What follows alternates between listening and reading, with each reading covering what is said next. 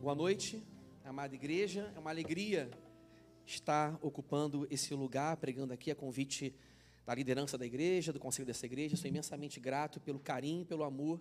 Como sempre, eu fui acolhido aqui pela liderança e pelos irmãos. Gostaria que vocês abrissem a Bíblia agora no Evangelho de João. Evangelho de João, capítulo 1, versículo 43. Nós estaremos meditando essa noite sobre encontros com Jesus e, particularmente, o encontro que vai se dar entre Cristo e um dos seus futuros discípulos, Natanael. João capítulo 1, versículo 43. Amém? Todos acharam? Abra seu coração agora para a palavra de Deus e vamos recebê-la em nome de Cristo. No dia seguinte, Jesus resolveu ir para a Galiléia e encontrou Filipe, a quem disse: Siga-me. Esse Filipe era de Betsaida, cidade de André e de Pedro. Filipe encontrou Natanael e lhe disse: Achamos aquele de quem Moisés escreveu na lei e a quem se referiram os profetas, Jesus o Nazareno, filho de José. Então Natanael perguntou: De Nazaré pode sair alguma coisa boa? Filipe respondeu: Venha ver. Jesus viu Natanael se aproximar e disse a respeito dele: Eis um verdadeiro israelita em quem não existe fingimento algum. Natanael perguntou a Jesus: De onde o Senhor me conhece? Jesus respondeu: Antes de Filipe chamá-lo, eu já tinha visto você debaixo da figueira. Então Natanael exclamou: Mestre, o Senhor é o Filho de Deus, o Senhor é o Rei de Israel. Ao que Jesus lhe respondeu: Você crê porque eu disse que tinha visto você debaixo da figueira, pois você verá coisas maiores do que estas. E acrescentou: Em verdade, em verdade lhes digo que vocês verão o céu aberto e os anjos de Deus subindo e descendo sobre o filho do homem. Vamos orar? Nosso Deus, nosso Pai, nós estamos aqui hoje reunidos na tua presença para te cultuar para adorar o teu santo nome majestoso, porque não há nenhum ser no universo que nos deslumbre e que tenha, Senhor, morrido por nós e nos salvado, e que tenha nos reconciliado com os céus para uma comunhão viva com o Senhor e com os irmãos. Eu te peço nesse momento, Senhor, que tu fales ao coração de todos nós, que o Senhor possa quebrantar o nosso coração, abrir o nosso entendimento e nos dá, Senhor Deus, uma mente iluminada, um coração aquecido pelo Teu Espírito Santo, para recebermos a Tua palavra como uma boa semente e que o nosso coração seja um solo fértil, Senhor, para que essa semente frutifique a 30, 60 e 100 por um na vida de cada pessoa aqui, em nome de Jesus. Amém. Amém.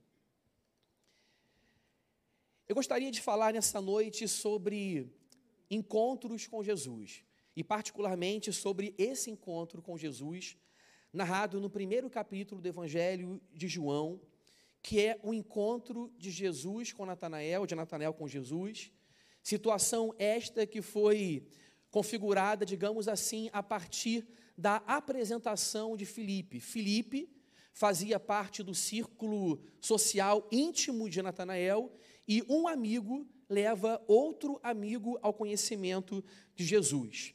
Esse texto mostra relacionamentos muito vivos, muito dinâmicos, porque João Batista, ele era o professor de André e de João, um discípulo que não é aqui nominal, não é reconhecido aqui pelo nome. No entanto, os comentaristas bíblicos acreditam que, por não se identificar pelo nome, é o próprio evangelista João que tem a humildade, a delicadeza de ser discreto e, ao longo do evangelho, se apresentar simplesmente como um discípulo amado. Nós vemos nos versos anteriores ao que nós lemos, João Batista com André e com um desconhecido aparentemente, que é João. E nesse encontro de João Batista com André e com João, nós vemos eles numa escola de discipulado interpessoal, passando a ouvir João Batista, aquele profeta cuja mensagem era portar e referendar a vinda de um outro, de Jesus. Então João Batista falava a André e a João sobre Jesus. E quando João Batista fala, eis o Cordeiro de Deus que tira o pecado do mundo, no exato momento que ele fala isso, ele deixa de ter dois discípulos, porque os discípulos de João Batista agora se tornam discípulos de Jesus e seguem a Jesus. Nós encontramos na continuidade da narrativa André levando o evangelho para Pedro, o seu irmão. E embora o texto não relate João levando o evangelho para Tiago, seu irmão, é muito provável que isso tenha acontecido também. E quando Jesus ele segue em direção a, na, a Galiléia, ele encontra com Natanael. E Natanael é apresentado a Jesus por Filipe. Filipe faz essa ponte. O que o texto mostra claramente é que esses relacionamentos são interpessoais e vivos. No próprio círculo de amizade e intimidade, eles estão apresentando a promessa, a esperança que é o Salvador do mundo. No entanto, se nós voltarmos um pouco mais no evangelista João, nós veremos o começo do seu evangelho, que fala: no princípio criou Deus os céus e a terra. É isso que fala? Não, no princípio era o Verbo, o Verbo estava com Deus e o Verbo era Deus. Mas se eu falasse simplesmente no princípio e deixasse vocês continuarem a sentença, vocês não saberiam se se tratava de João ou se se tratava de quem?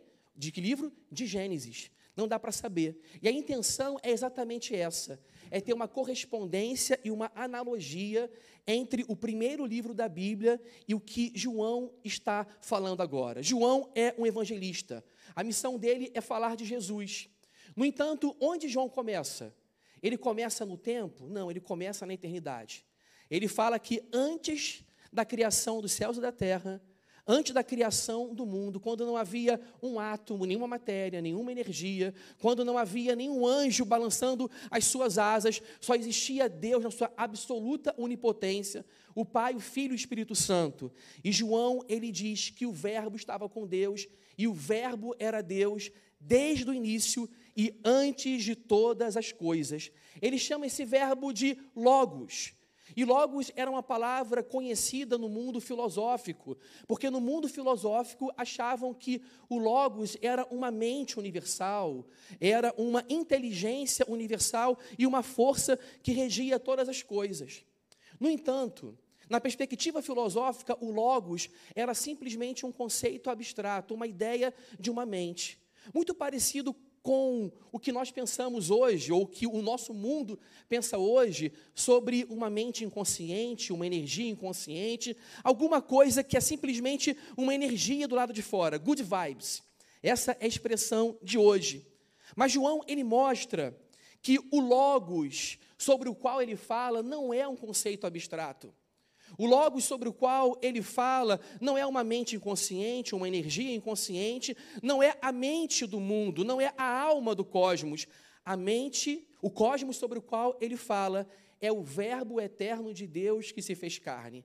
Em outras palavras, o que João está dizendo é que o que no mundo da filosofia é simplesmente um conceito, na revelação bíblica, é uma pessoa, é uma personalidade absoluta, é alguém, é Jesus. Ele fala: o Verbo se fez carne. E porque logo em seguida ele fala desses relacionamentos sobre os quais nós acabamos de mostrar aqui. Ele faz isso para dizer: esse Logos não é uma abstração. Esse Logos fala com André. Esse Logos fala com João. Esse Logos fala com Pedro, com Tiago, fala com Felipe e com Natanael. Esse Logos não é um conceito que você estuda nos livros, não é uma concepção filosófica sofisticada. Esse Logos é uma pessoa com quem você pode se relacionar. E então ele sai daquilo que aparentemente seria abstração, mas que para ele não é, e ele vai diretamente para o mundo dos homens e para o mundo concreto, mostrando que Deus em Cristo Jesus se relaciona com as pessoas. E aqui é o exato lugar do texto no qual nós estamos. O nosso Deus não é uma energia cósmica, não é good vibes porque para uma energia você não ora. Você não pede para a energia te sustentar, te abraçar, te amar, te proteger, se compadecer de você. Energia é eletricidade, é força, mas não é personalidade. E uma pessoa demanda se relacionar com outra pessoa. Se nós olhamos o mundo da perspectiva de que o mundo é grande, é uma grande matéria e energia somente, nós também reduzimos a nossa própria existência para matéria e energia. No entanto, nós somos pessoas. Nós temos moral, nós temos apetite, nós temos anseios por beleza, nós temos apetite estético, não pelo feio, mas por aquilo que é belo. Nós clamamos por justiça, nós queremos relacionamentos significativos. Então, nós precisamos de quem? do Logos de João. O Logos de João é o Verbo que se fez carne e habitou entre nós, cheio de graça e verdade. O que significa dizer que esse Verbo se fez carne e habitou entre nós? Ele assumiu uma alma humana. Ele assumiu um corpo humano. E assumindo um corpo humano, ele assumiu um corpo que se cansa, que se fadiga, que tem cãibras, que tem sede, que tem fome, ele assumindo um corpo humano, enquanto bebê, ele era ninado por Maria, ele era colocado para golfar, ele tinha cólicas e ele chorava como um bebê. Tendo, -se, tendo o verbo tendo se feito carne, o verbo cresceu não simplesmente em estatura diante dos homens, mas o verbo também cresceu em sabedoria. O verbo foi alfabetizado. Ele aprendeu a falar, ele foi escolarizado. O verbo precisou ler o Antigo Testamento, precisou primeiramente aprender o alfabeto, conhecer a língua e depois ler o Antigo Testamento. O verbo, na sua condição de ser humano, ele não conhecia todo o futuro, mas na sua condição de divino, ele era onisciente e conhecia todas as coisas. João está falando de um mistério, o mistério da encarnação. Essa é a grande mensagem cristã. Deus se fez homem e habitou entre nós, cheio de graça e verdade, com ossos, carne, sangue, medula, com apetite, com fome, com cãibras, com a sujeição ao cansaço. Ele assumiu a totalidade da natureza humana, mas sem o pecado humano, para ser um representante dos homens. E agora, o Verbo, o Logos, que não é uma abstração, está entre irmãos e amigos. E ele está comissionando os seus primeiros discípulos, e nós estamos aqui no ponto exato do versículo 43, quando Jesus, ele resolve ir para a Galiléia. Jesus resolveu ir para a Galiléia e encontrou Filipe, a quem disse: "Siga-me". Primeiro ele chama Filipe nesse texto: "Siga-me". E essa declaração, siga-me, ela é muito simples, provocativa e deslumbrante, maravilhosa. Siga-me. Pressupõe que existe alguém à nossa frente que nos comanda, cujo imperativo é inquestionável e nos resta simplesmente uma rendição absoluta e uma submissão imediata a ele. O siga-me caracteriza o processo do discipulado de cada cristão. Esse Felipe era de Betsaida, cidade de André e de Pedro. Vejam que Filipe estava no círculo social de amizades de quem? De André e de Pedro. Betsaida, uma cidade que se chamava Casa da Pesca. Então, é bem sugestivo quanto à atividade econômica dessa cidade. Eles eram pescadores. E Filipe, possivelmente, foi levado ao Evangelho pela convivência pessoal com esses outros irmãos queridos, André e Pedro. Filipe encontrou Natanael e lhe disse: Achamos aquele de quem Moisés escreveu na lei e a quem se referiram os profetas, Jesus o Nazareno, filho de José. Vejam que declaração maravilhosa de Natanael. A quem? De Filipe. A quem? A Natanael. Achamos aquele de quem Moisés escreveu na lei. Se eles acharam, e essa também é a constatação antes de André, de João. Se eles acharam, é porque eles buscavam, é porque eles esperavam, eles estavam acalentando no coração esperança messiânica de que viria ao mundo um Salvador, um Redentor.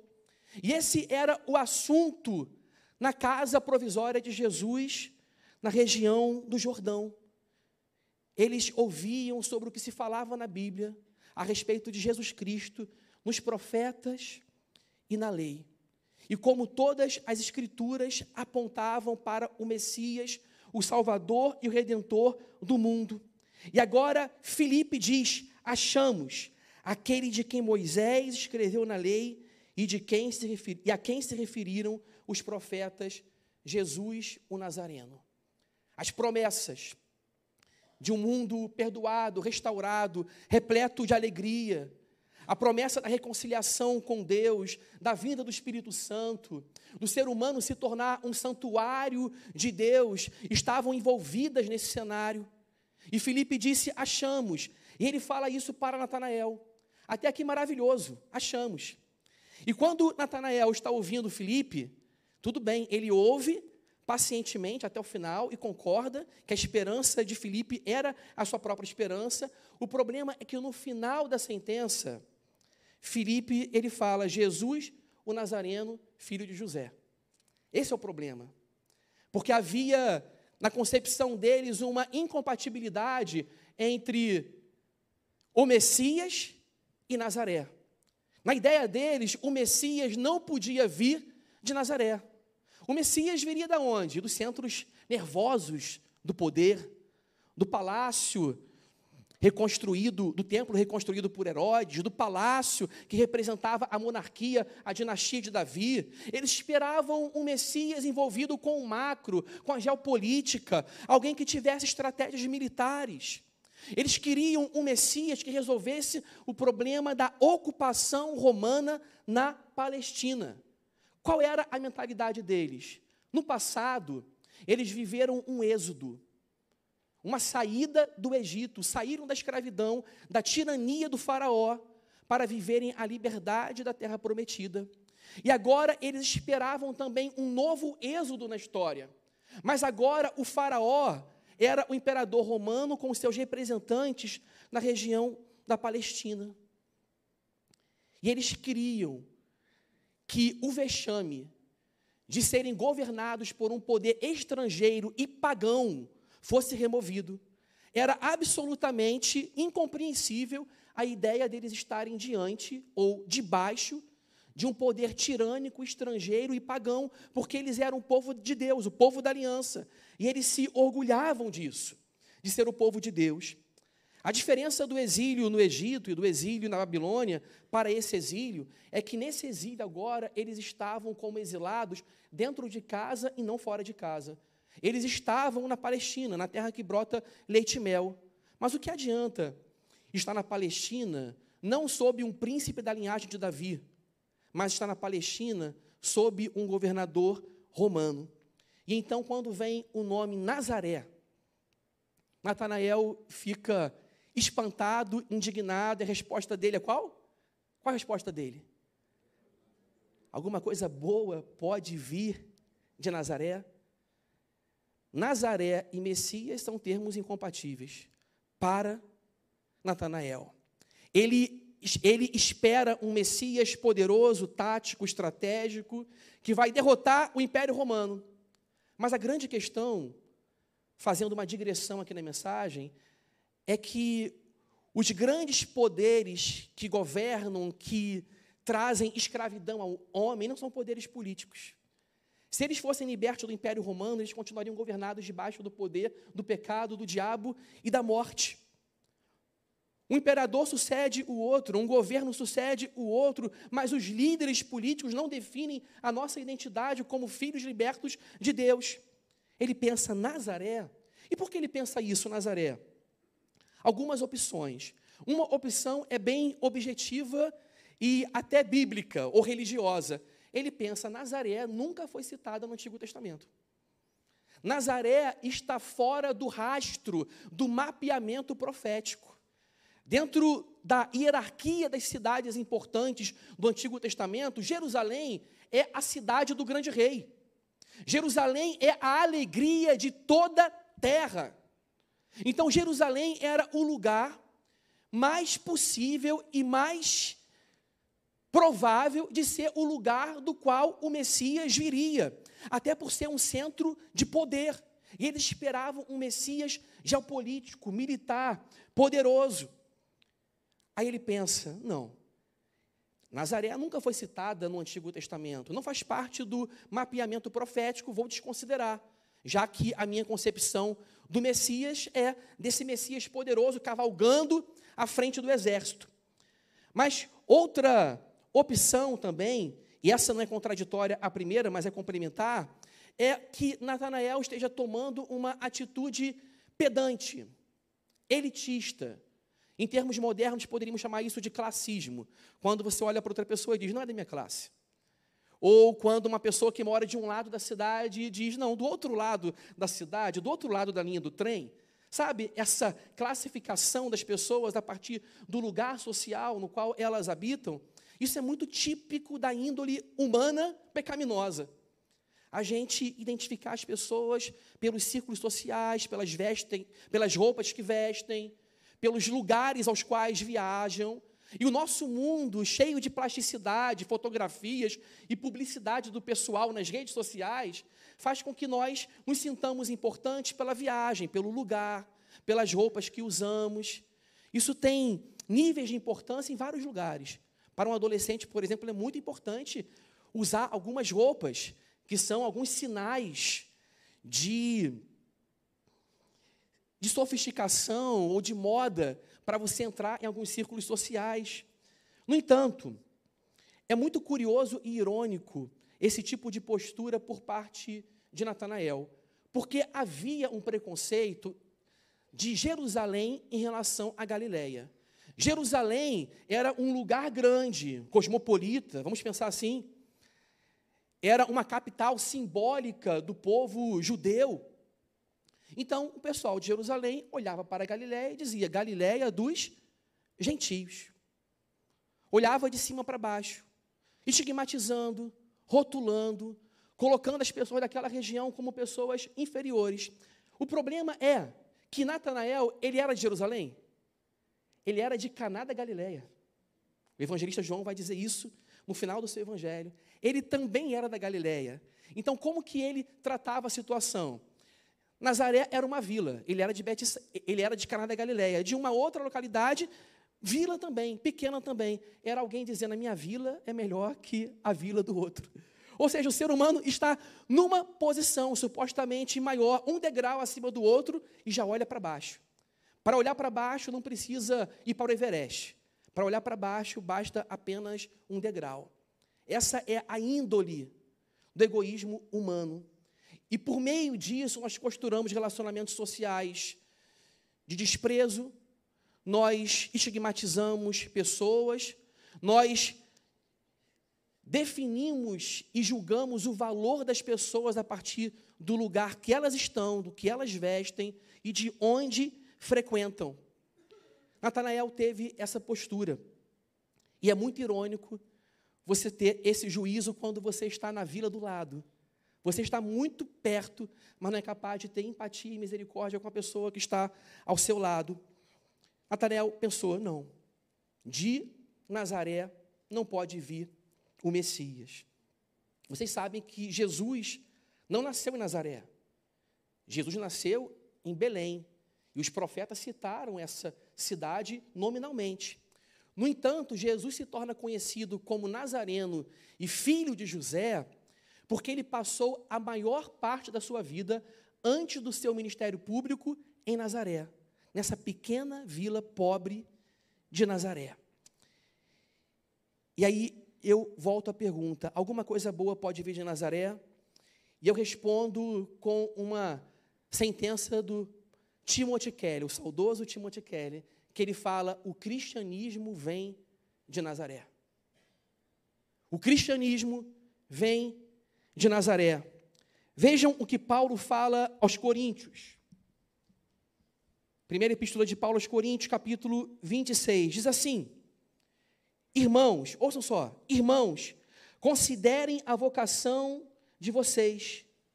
Não foram chamados muitos sábios segundo a carne, nem muitos poderosos, nem muitos de nobre nascimento. Pelo contrário, Deus escolheu as coisas loucas do mundo para envergonhar os sábios, e escolheu as coisas fracas do mundo para envergonhar as fortes.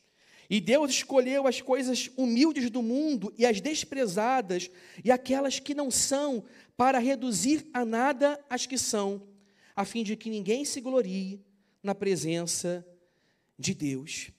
Paulo fala: reparem a vocação de vocês. Vocês verão que não são muitas pessoas de nobre nascimento.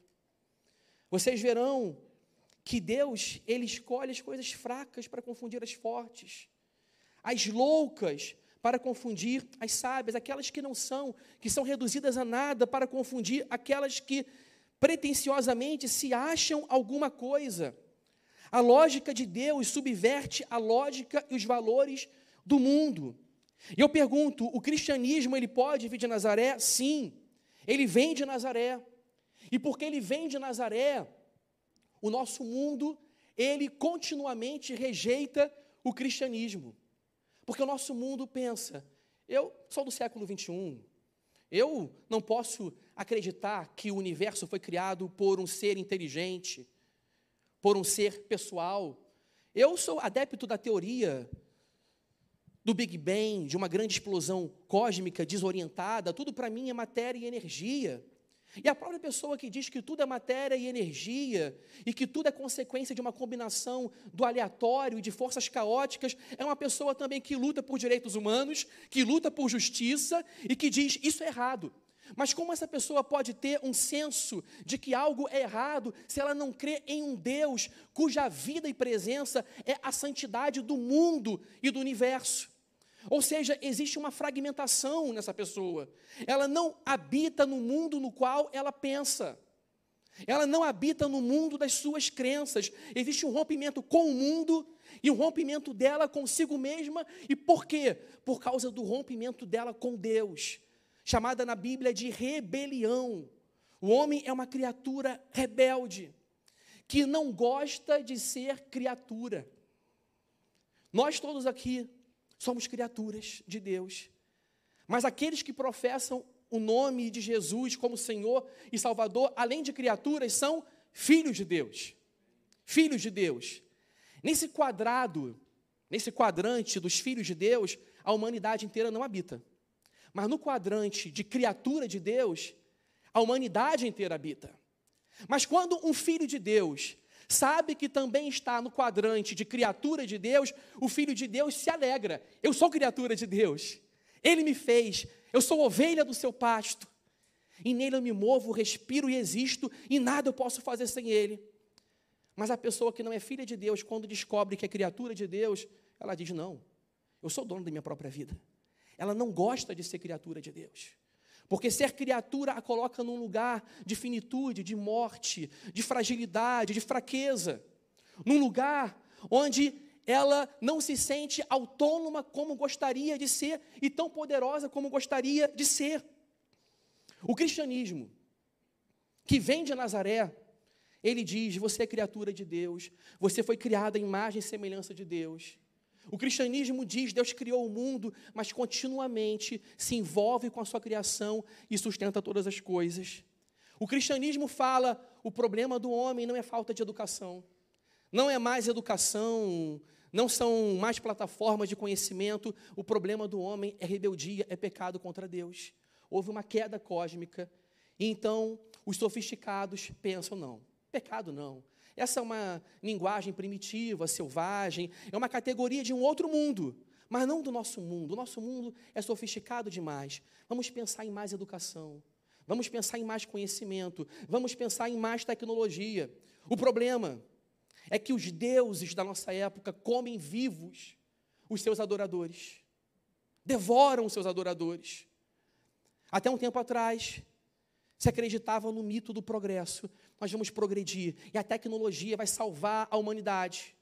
Pela tecnologia, vamos avançar na medicina, na longevidade, em vários sentidos, há benefícios da medicina e da tecnologia. Mas quando veio Auschwitz, quando a tecnologia nazista foi aplicada para matar gente, para incinerar pessoas, o sonho dos anos dourados morreu.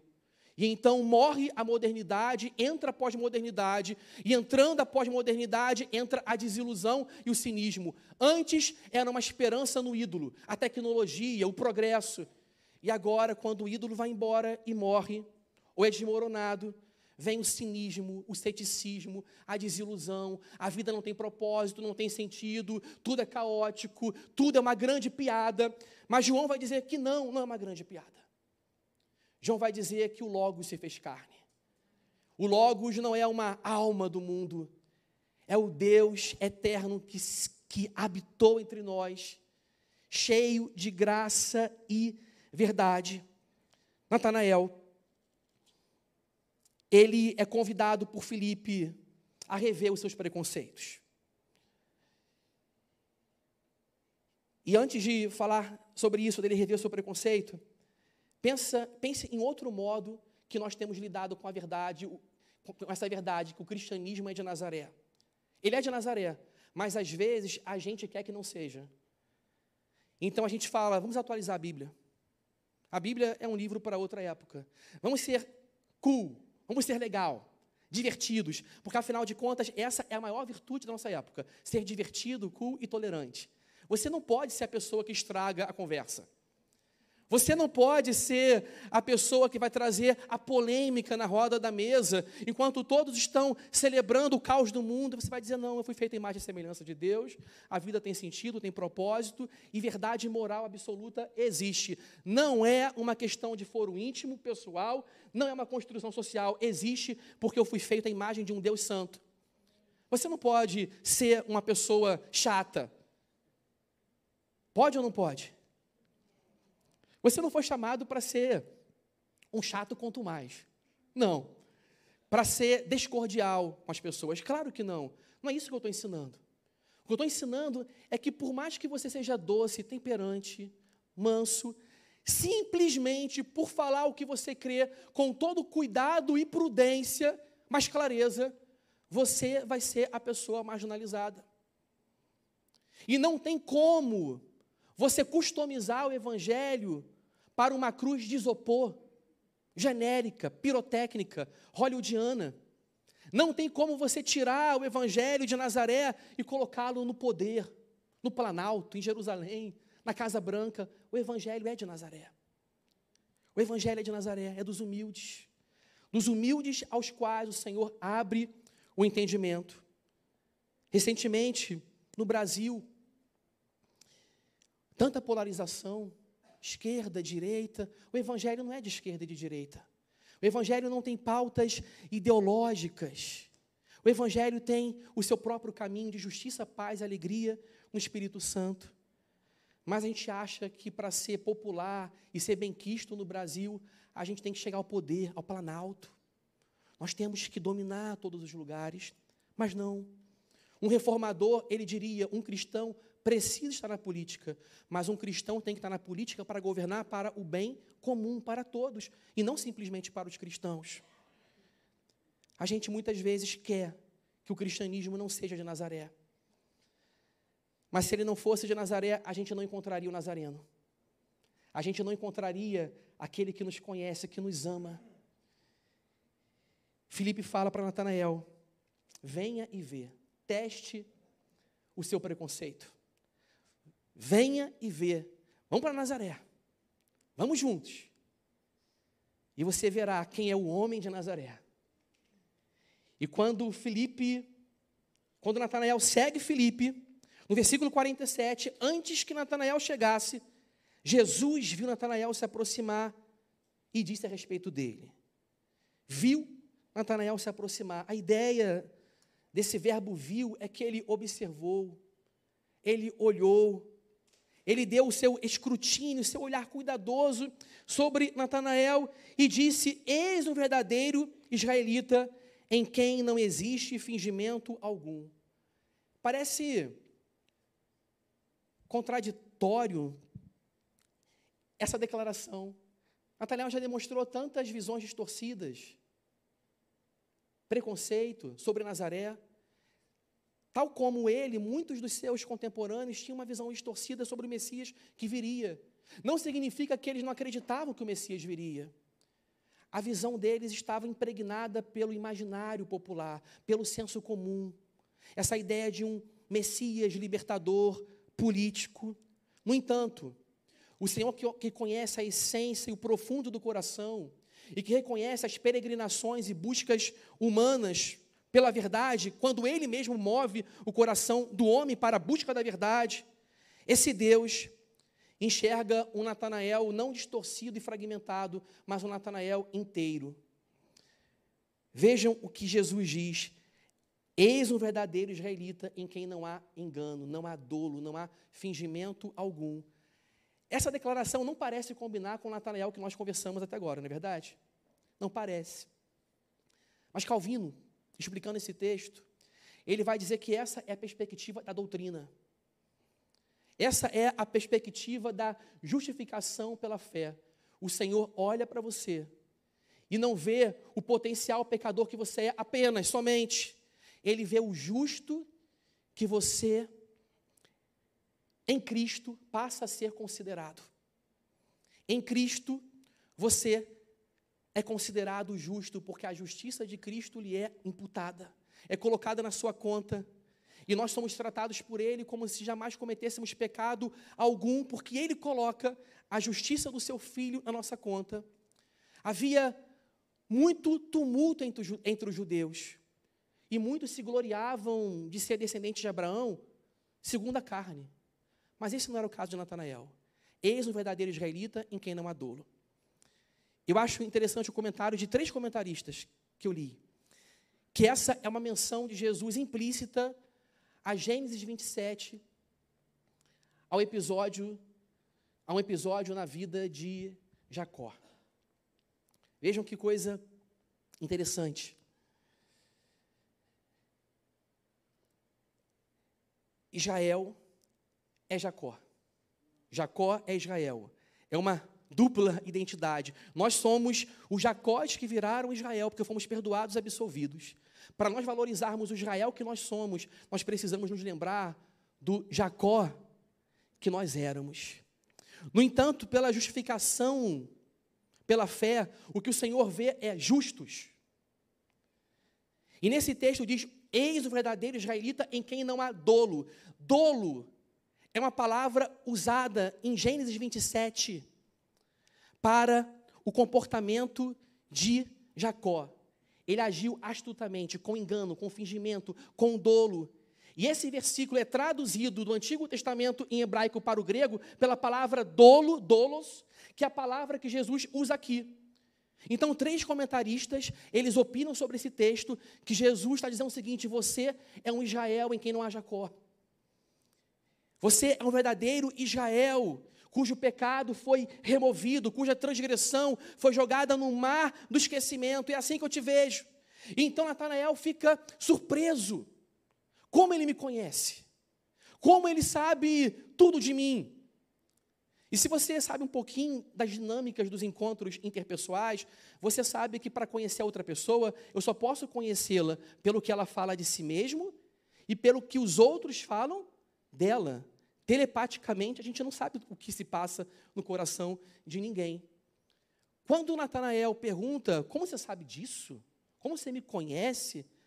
Ele pode estar querendo dizer o seguinte: Felipe te contou alguma coisa sobre mim? Porque era Felipe que estava no cenário. Era a pessoa em comum. E aí então, Jesus mostra que a fonte do seu conhecimento sobre Natanael não é uma terceira pessoa. Não é Filipe. Não é uma narrativa, um testemunho secundário. Ele nos conhece diretamente. E Jesus fala para Natanael: Antes que Filipe te chamasse, eu te vi debaixo da figueira. Nos nossos encontros pessoais, a gente está limitado a ouvir das pessoas o que elas falam sobre as outras e aí a gente vai, às vezes, conhecendo alguém já com alguns preconceitos, ideias, visões distorcidas, algumas melhores e mais precisas. Mas o conhecimento divino é sobrenatural, é majestoso, e ele conhece profundamente o nosso caráter, a nossa vida. Jesus está dizendo o seguinte, Natanael, antes desse cenário ser montado aqui, antes de Felipe te chamar, a sua vida já estava sob o meu radar. Eu já te conhecia.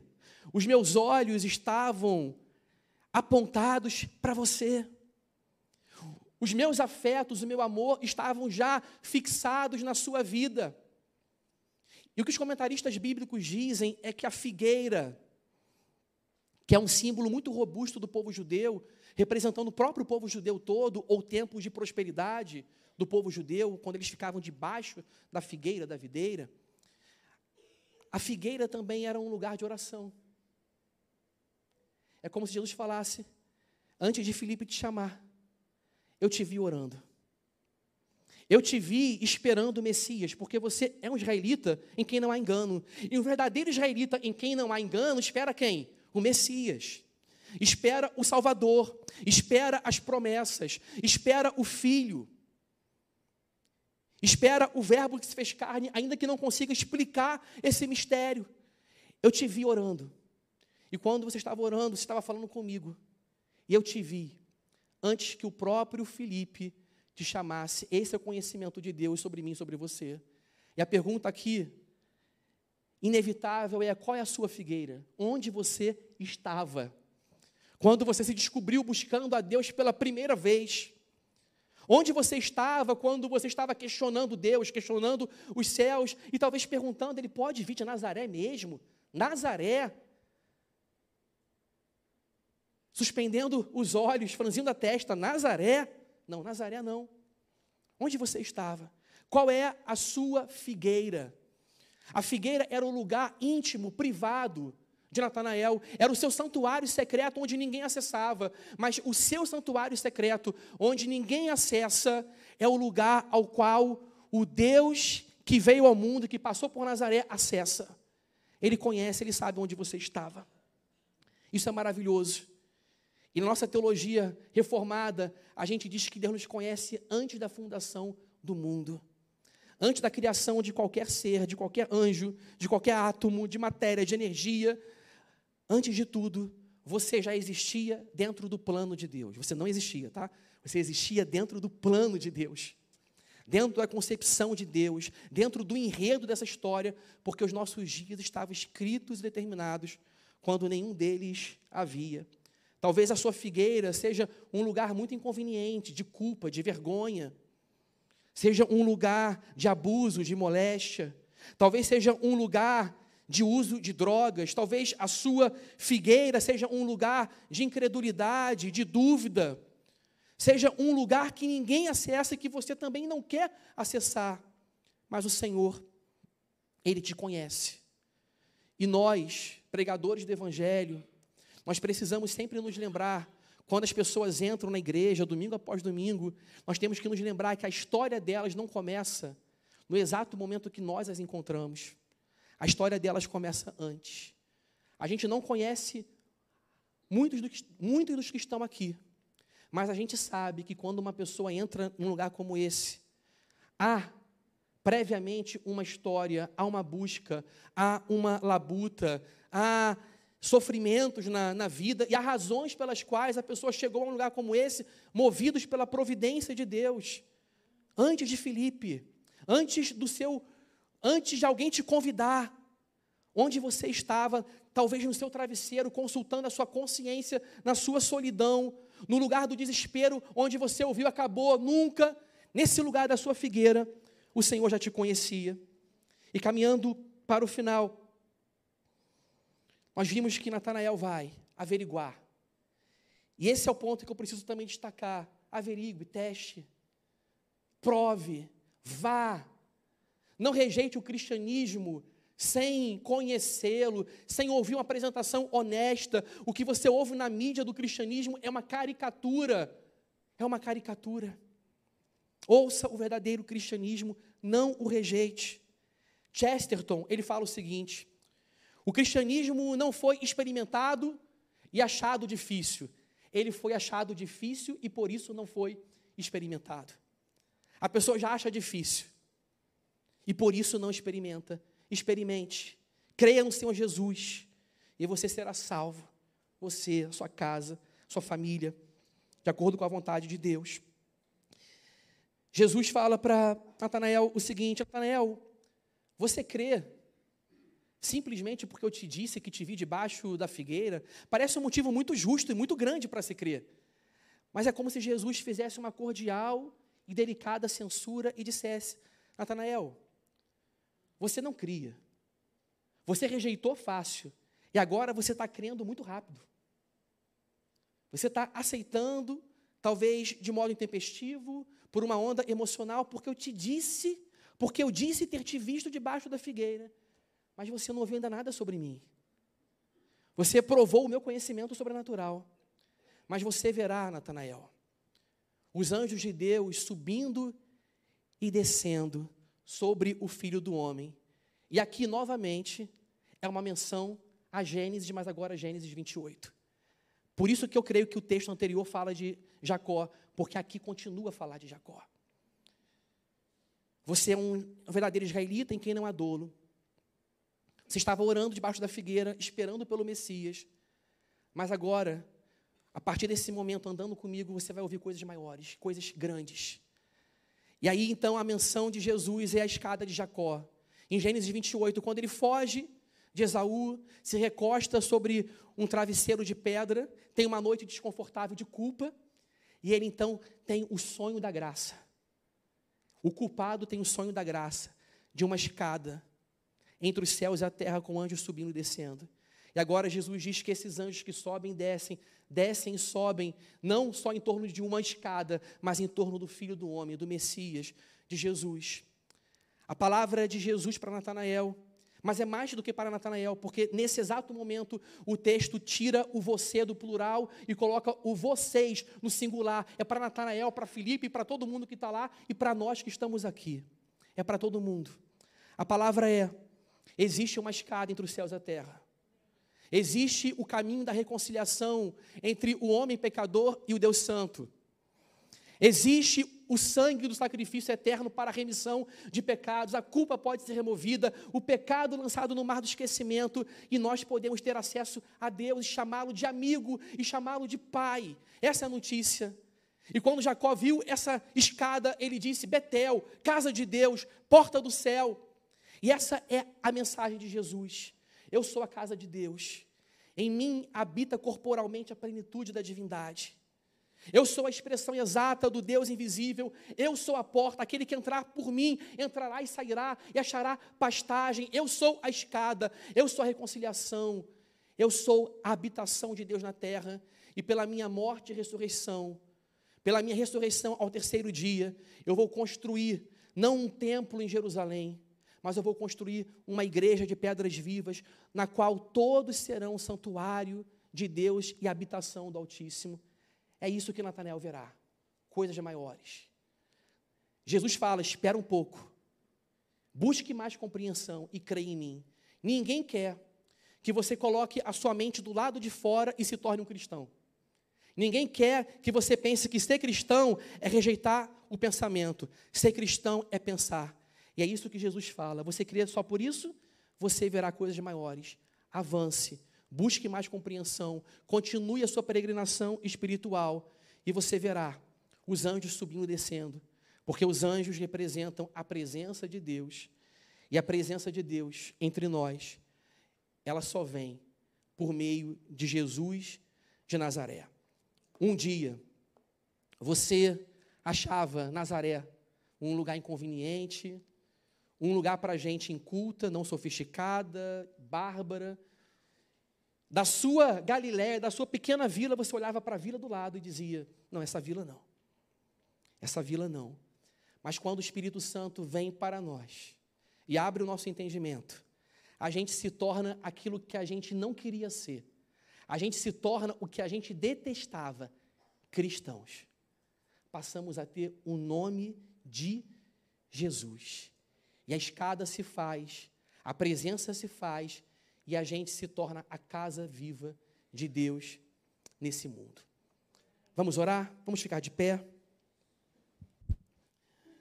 Gostaria de orar por você nesse momento.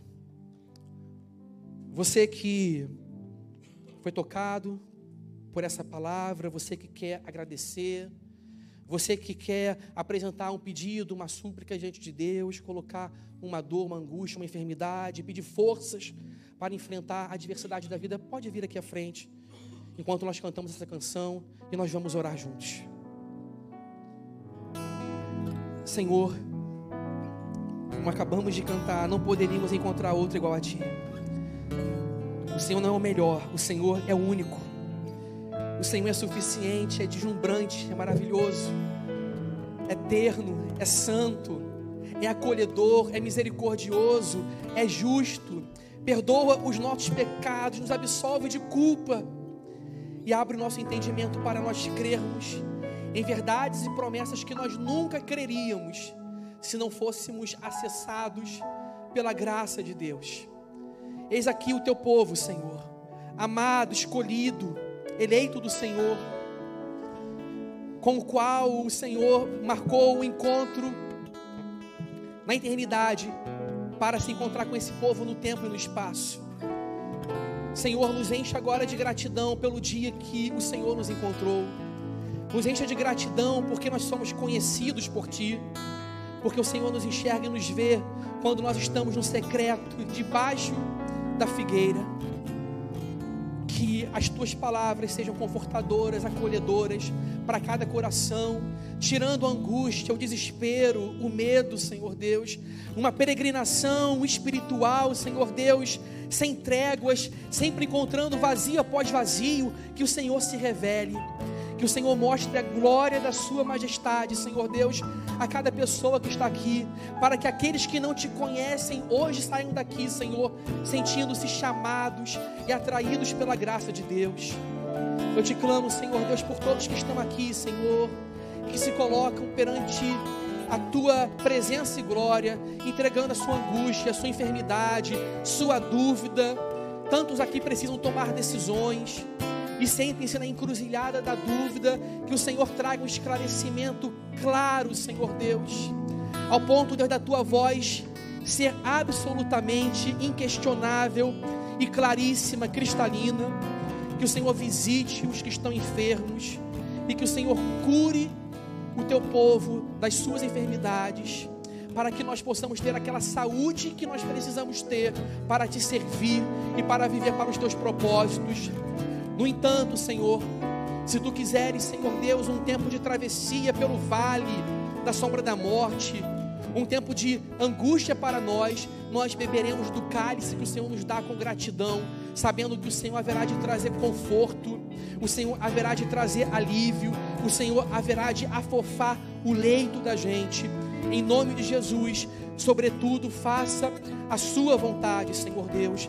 Abra portas esteja, Senhor Deus, mostrando a cada pessoa aqui que o Senhor faz os impossíveis dos homens acontecerem, segundo a tua vontade, em nome de Jesus. Amém, Senhor. E amém.